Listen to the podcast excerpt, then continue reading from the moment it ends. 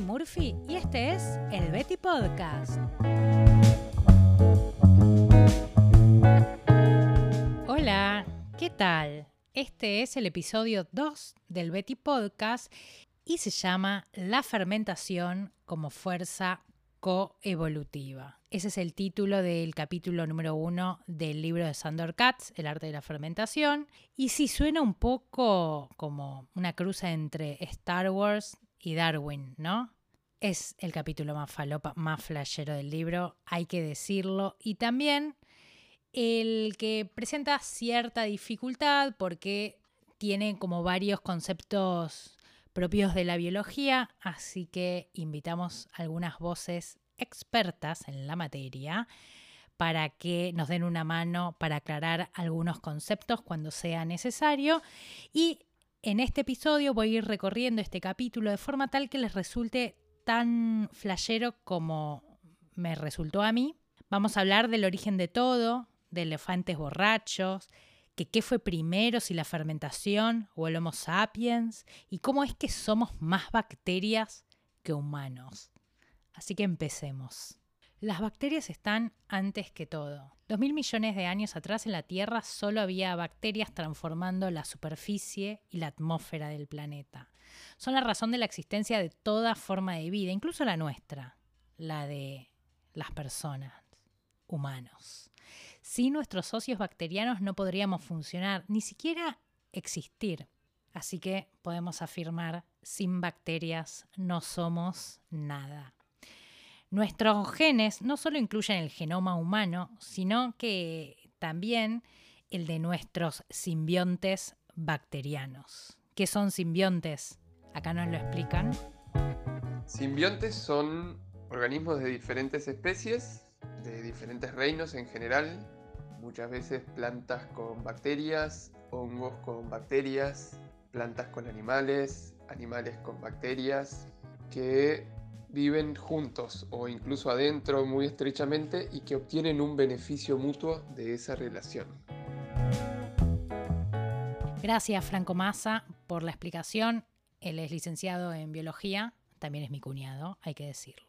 Así que repito, estamos hechos más de bacterias que de humanos. Tenemos más de bacterias que de humanos, solo que la parte humana es más grande que las bacterias, que son estos microorganismos, y bueno, por eso nos vemos como nos vemos, ¿no? Y la mayoría de estas bacterias se acumulan en las tripas, en los intestinos. Estas bacterias descomponen los nutrientes y así es que podemos digerir eh, el alimento. Cada vez hay más evidencia de la relación entre nuestras bacterias en los intestinos y el sistema inmunológico. O sea, como la relación entre nuestra flora intestinal y nuestra salud. Y también hay un montón de estudios y cada vez eh, se, se, avanza más o se encuentran más relaciones entre estas bacterias del intestino y el funcionamiento de nuestro cerebro es muy flashero, ¿no? Va, al menos para mí. Pero las bacterias igualmente no están solo en el intestino, ahí es donde hay mayor concentración de bacterias eh, en el cuerpo humano, pero también están presentes en la boca, en otras cavidades, en la piel. Y todas estas bacterias fueron evolucionando con nosotros. Y nosotros también con estas bacterias. Las bacterias están en todos lados. De hecho, en el cuerpo humano hay más bacterias que células humanas. Se cree que hay entre 9 y 10 bacterias por cada una célula humana. Y entre los humanos y las bacterias hay un montón de, relaciones. Por ejemplo, en todo lo que es el tracto digestivo hay un montón de, eh, relaciones simbióticas, que quiere decir que las bacterias están obteniendo un beneficio y nosotros también. Las bacterias obtienen alimento y nosotros por otro lado tenemos ayuda para la digestión de parte de la función de las bacterias. Gracias, Josefina Murphy. Y sí, es mi hermana, la que está con el biólogo anterior, y sí, se conocieron en la facultad. Y las bacterias obviamente no solamente están en los humanos, están en todos lados, son el origen de toda forma de vida, es decir, en los otros animales o en las plantas o también en los hongos. Y entonces la bacteria de nuestros alimentos o las bacterias que están en las cosas que comemos van a determinar nuestra capacidad metabólica. Y esto, dice Sandor, no, nos despierta al menos dos preguntas. Una respecto al pasado, cómo influyó la aparición de la agricultura y el acto mismo de cocinar, esto de someter al calor un alimento y transformarlo, en nuestra microbiota, o, más vale, más que en la nuestra, en la de nuestros antepasados, que de alguna manera sí es la nuestra. Y la otra pregunta es respecto al futuro. ¿Cómo afectan los alimentos ultrapasteurizados y los ultraprocesados en general, estos alimentos productos de una gran asepsia en la microbiota nuestra actual y la de las futuras generaciones. Entonces acá viene la llamada a la acción que propone Sandor con todo su trabajo en general y con este libro en particular, que es ponernos a fermentar, fermentar en nuestras casas, que comer alimentos fermentados y vivos, comer chucrut, es una manera de alimentar nuestros depósitos bacterianos que, como decía antes, está demostrado, nos trae un montón de, beneficios y que estas bacterias nos sirven para cosas, son útiles. Otro punto que recalca Sandor en este capítulo es esto de que estamos todos unidos, pero no todos unidos eh, en plan New Age, todas las personas del mundo, sino todos los seres vivos. Las plantas y los animales también fueron evolucionando junto con, sus bacterias. Y a su vez, eh, los humanos o, nuestros ancestros, que nos fuimos comiendo esas plantas y esos animales, también fuimos evolucionando o coevolucionando con las bacterias de esos animales y plantas. Por ejemplo, hay un libro que se llama La cuestión es la digestión de Julia Enders, en el cual pone el ejemplo que entre el tigre y el humano se comparte una bacteria específica, entonces surge la pregunta, ¿quién se comió primero a quién? Si el tigre al humano o el humano al tigre. Al parecer fue el tigre que se comió al humano, en aquel momento, y así fue que el tigre adquirió unas bacterias que eran propias de, de los humanos o protohumanos, anda a saber. Y la cosa es que en los microorganismos que estaban presentes en las verduras, por ejemplo, o pongámosle en la leche, una vez que se había llegado como a la conclusión que se podía ordeñar un animal, es que esos microorganismos allí presentes y el efecto mismo del oxígeno posibilitó lo que se llama la fermentación espontánea. Digo, las primeras, eh, los primeros alimentos fermentados que fueron consumidos claramente fueron consumidos azarosamente, no se pensó primero. Después vino todo el conocimiento de las formas de manipular ese proceso para conseguir fines específicos. Digamos que ahí es que nacen las técnicas y las artes de la fermentación, en, el deseo o en el aprendizaje de dominar este proceso que primero se vio naturalmente. Después el capítulo se mete más un poco ya no tanto como el origen de todo, esta cosa tan eh, más microbiológica, y nos adentramos más en una parte más humana, si queremos llamarla así, que es la cultura. Sandor sostiene que es muy interesante el, hecho que la palabra, sobre todo en inglés, tiene más sentido. Culture, de cultura, es también cultivo, o lo que a veces llamamos el iniciador para nuestros fermentos. En inglés es la misma palabra que se usa para cultura y para este eh, cultivo iniciador o este conjunto de bacterias que va a desencadenar un proceso de fermentación. Y entonces dice que, que de alguna manera la cultura, la cultura, la cultura con mayúscula, comienza con el cultivo de la tierra. Él dice que existe un imperativo biológico que es esta simbiosis entre bacterias y humanos, esta convivencia y, este, este evolucionar en conjunto o a la par que hemos tenido con nuestras bacterias, digamos, es eso, es un imperativo biológico, es necesario, tiene que ser así, si no O sea, no podríamos existir sin estas bacterias. Y la fermentación es la manifestación cultural de ese hecho esencial.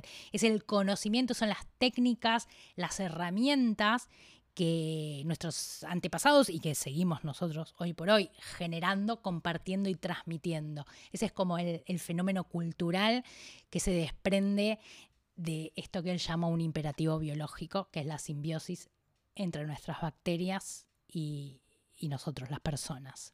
También sostiene que bebidas y alimentos fermentados están presentes en todas las culturas. Prácticamente no hay documentación de cultura que no haya tenido algún alimento que no sea producto de algún proceso de fermentación. Y se detiene bastante hablando de, del alcohol. El alcohol es un producto de la fermentación y que no solo es propio de los humanos, y sostiene acá, o, al menos abre como la pregunta, de si de alguna manera cuando el ser humano evolucionó en el Homo sapiens, digamos, ya no venía con, el conocimiento de, la producción del alcohol, o más que de la producción del alcohol, de los efectos que el alcohol podía producir eh, en nuestro cuerpo y en nuestra mente. Y, acá se detiene contando que hay un montón de, animales que consumen alcohol. Consumen alcohol en el sentido natural. Digo, las frutas caen de los árboles y con el efecto del tiempo, digamos, del, del, oxígeno, se fermentan y se alcoholizan. Entonces hablan de monos que se toman estos frutos y después les cuesta subirse a los árboles, o elefantes que comen un fruto específico, que también no lo comen del árbol, sino que lo comen cuando ya está eh, en la tierra y, que ha madurado y ha fermentado y, ha generado alcohol y después estos elefantes, claro, se comen todos estos frutitos y después van ahí como dando tumbos. Entonces, lo que al parecer no es descabellado pensar es que los ancestros de los humanos, tipo, se hayan sumado a la fiesta, así como estaban los monitos, los elefantes y comían estos frutitos para embriagarse, estos protohumanos también lo hayan conocido. Entonces ahí es que sostiene, hemos evolucionado ya con, con el conocimiento del alcohol y por lo tanto hemos coevolucionado porque nuestro cuerpo ya estaba adaptado para poder digerirlo. No todos los seres vivos pueden digerir alcohol, pero sí todos los vertebrados. Eso me parece muy gracioso.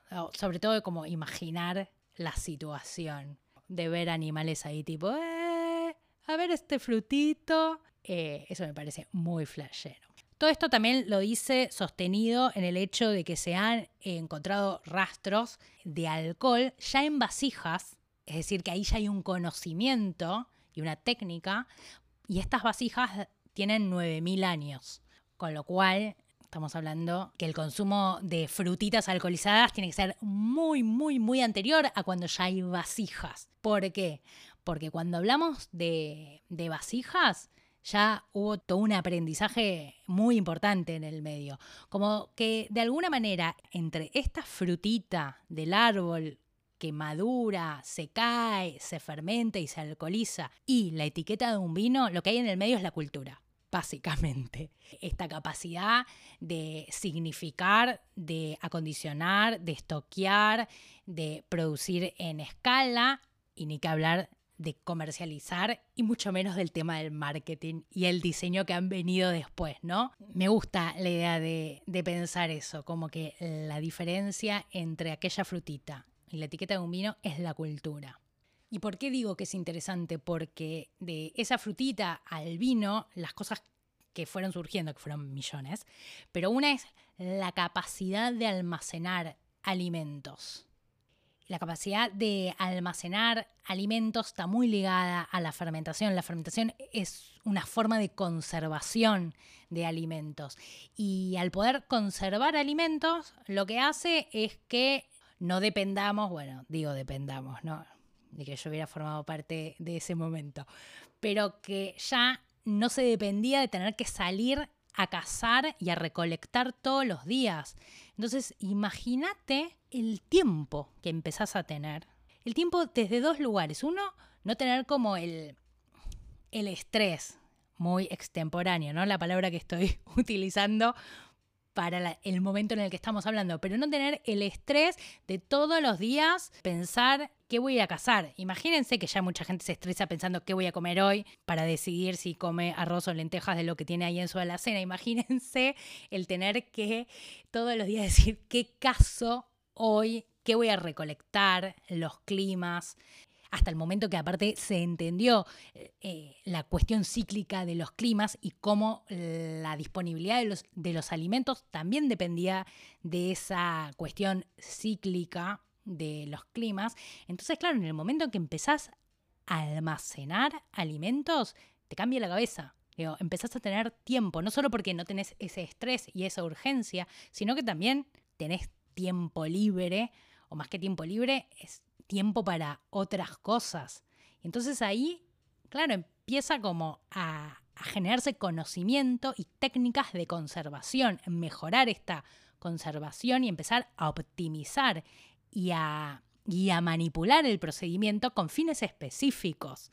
Y ahí surgen, claro, como técnicas o tecnologías como estas vasijas contenedoras de alcohol que mencionaba antes. Entonces, claro, vos empezás a generar contenedores y empezás a tener excedentes también. Y hoy acá ya pensándolo casi como eh, a nivel económico, lo que significa tener excedentes de un bien tan esencial como es el alimento.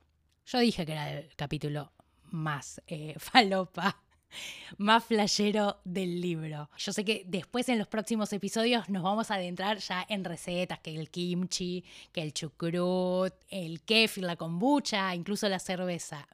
Pero está muy bueno pensar que todo el libro está enmarcado en esto, en estas ideas. Para mí es clave. Les quiero leer una parte en el espacio creativo entre los polos opuestos de lo fresco y lo podrido se encuentran los alimentos conservados de manera eficaz, los alimentos cultivados o culturizados, los fermentos profundamente incrustados en nuestra cultura concreta.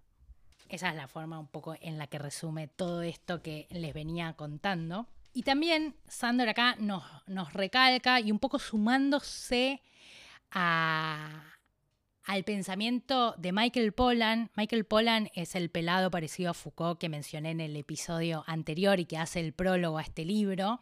Como esto de pensar, lo que hace es eh, introducir o, invitarnos a pensar que no es el humano dominando la naturaleza, esto hemos domesticado a las plantas o hemos domesticado animales, sino pensarlo más en una relación mutua, en una coevolución.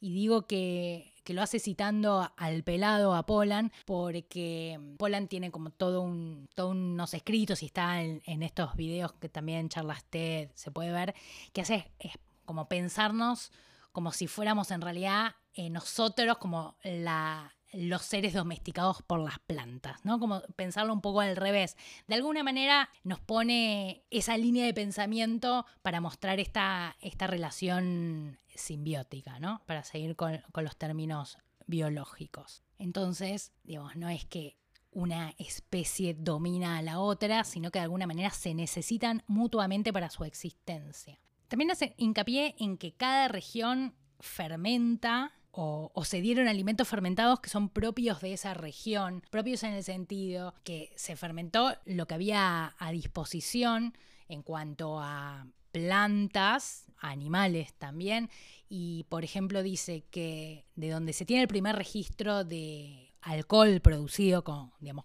voluntariamente es en China y que justo lo que pasó allí también es que coincidió que el arroz con el mijo convivieron o se cruzaron con un tipo de moho específico. Entonces ahí se dio un tipo de alcohol. A diferencia de lo que pasó en la región del Valle Fértil, donde se comenzó o se cultivaba trigo y cebada, y ahí lo que se dio fue la germinación, que es otro tipo de, de fermentación, distinta a la del el arroz y el mijo con el moho en China que ahí se daba porque se cocinaban esos cereales al vapor, por ejemplo.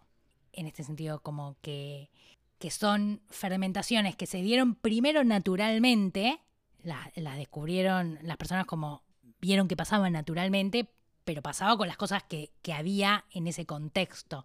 Entonces, naturalmente en China se dio una cosa y este, en la zona del Valle Fértil se dio otra, y ahí se empezó como a armar toda una cultura de la fermentación distinta. Pero, insisto, todas las culturas tienen su fermentación o sus productos fermentados.